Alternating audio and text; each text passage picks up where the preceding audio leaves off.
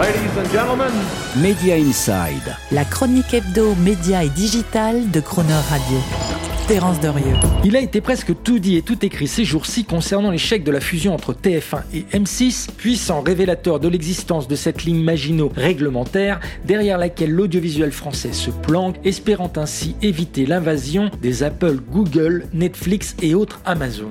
Un échec à la fusion donc qui fait de M6 le grand perdant dans cette affaire, avec son management fragilisé qui n'aura réussi ni à valider son projet ni à sulfater comme il en rêvait les équipes de TF1 à coup de synergie, avec sa valeur en bourse écroulée de 36%, et avec son actionnaire RTL Group, en échec donc dans sa stratégie de consolidation, et condamné à sortir du capital de sa filiale française, comme il l'avait annoncé, mais sous pression et probablement pas dans les meilleures conditions financières. Parmi tous les acquéreurs potentiels qui rôdent, il en est un dont nous vous avons déjà parlé dans Media Inside, c'est l'italien Mediaset. Un acheteur potentiel qui cocherait beaucoup de cases par rapport à l'idée de résistance européenne que voulait justement incarner le feu projet de fusion M6-TF1 face aux géants du numérique et aux studios hollywoodiens.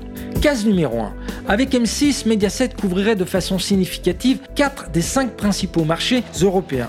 La France donc, l'Italie où il est numéro 1 de la télé gratuite avec Canale 5 et Italia Uno, l'Espagne où il est aussi leader avec Telecinco et l'Allemagne où Mediaset possède 25% de la chaîne gratuite ProSiebenSat.1. Et demain, peut-être le Royaume-Uni en cas de mise sur le marché de la chaîne Channel 4 sur laquelle Mediaset lorgne depuis toujours. Tout cela ensemble constituerait une audience volumique suffisante pour générer une puissance publicitaire susceptible de faire face en Europe au triumvirat de la publicité digitale Google, Facebook, Amazon. Case numéro 2. En y ajoutant celui d'M6, le budget programme de toutes les activités TV de Mediaset dépasserait potentiellement les 4 milliards d'euros par an. De quoi pouvoir produire suffisamment d'exclusivités, films et séries, constituer une bibliothèque de droits et de programmes de classe ad minima européenne, voire mondiale, et ainsi à réellement rivaliser avec les dizaines de milliards d'un Netflix, Warner ou Disney+. Case numéro 3. En regroupant dans un service de streaming global tous les catalogues de M6, demain ProSiebenSat 1, Canale 5, Italia Uno, Telecinco, Quattro, etc., Mediaset se mettrait d'un coup d'un seul au niveau des bibliothèques hyper volumiques des streamers américains. Case numéro 4.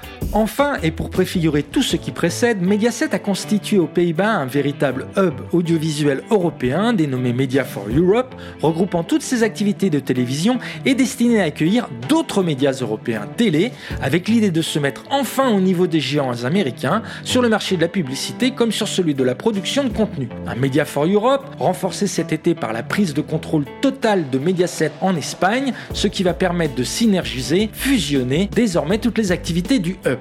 Avec toutes ces cases bien cochées donc, place enfin à un groupe audiovisuel puissant à l'échelle européenne dans lequel pourrait se relancer M6 au lieu de continuer à se nécroser sur sa rente d'opérateur local de télévision gratuite. Et puis pour le vendeur RTL Group, un timing de session qui aurait l'avantage d'être rapide et sans aucun obstacle concurrentiel cette fois-ci. Et au diable le politiquement incorrect associé au nom Berlusconi, issu d'un siècle précédent que tout le monde a oublié, pourvu que cela puisse éclaircir l'horizon vers l'émergence enfin possible d'un Netflix européen. En d'autres anciens temps tourmentés, et pour sauver l'unité du pays, Paris a bien valu une bonne messe. Alors le sauvetage de l'exception culturelle européenne peut peut-être bien passer par un détour à Milan. Media Inside. Terence Derieux, tous les mercredis à 7h45 et 19h45 et à tout moment en podcast Cronerradio.fr